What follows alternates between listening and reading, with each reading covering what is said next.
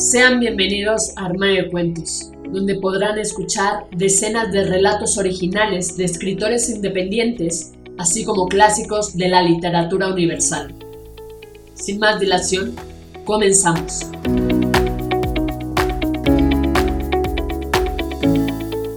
Hola, ¿cómo estás? ¿Escuchas Armario de Cuentos?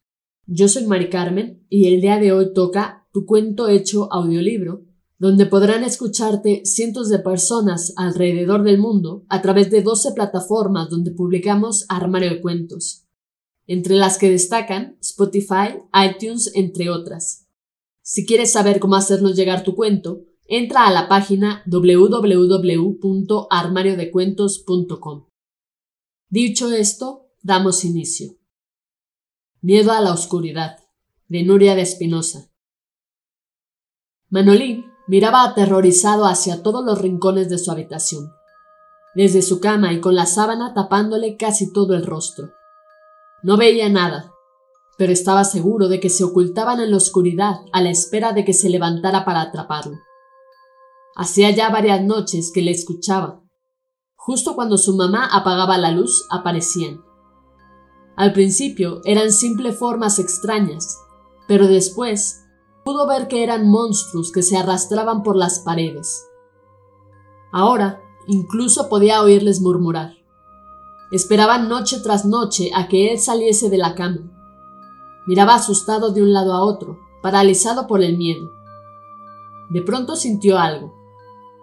No, no, ahora no, tengo que aguantar. No es el momento, me cogerán. Gritó en su interior. Aquella noche, con la cena, había bebido dos vasos de Coca-Cola. No, tengo que aguantar. No, por favor. Susurró llevándose ambas manos a sus partes íntimas, intentando aguantar sus ganas incipientes de ir al baño. No es el momento. Me cogerán. De nuevo las sombras. Sabía que aquellos monstruos esperaban para atraparlo, pero ya no podía aguantar.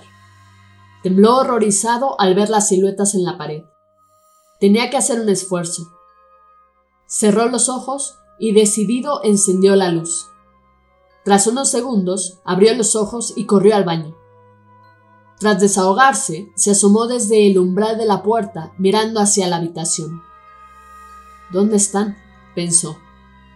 Entonces decidió que era mejor que se acostase, porque seguro que cuando apagara la luz, volverían de nuevo.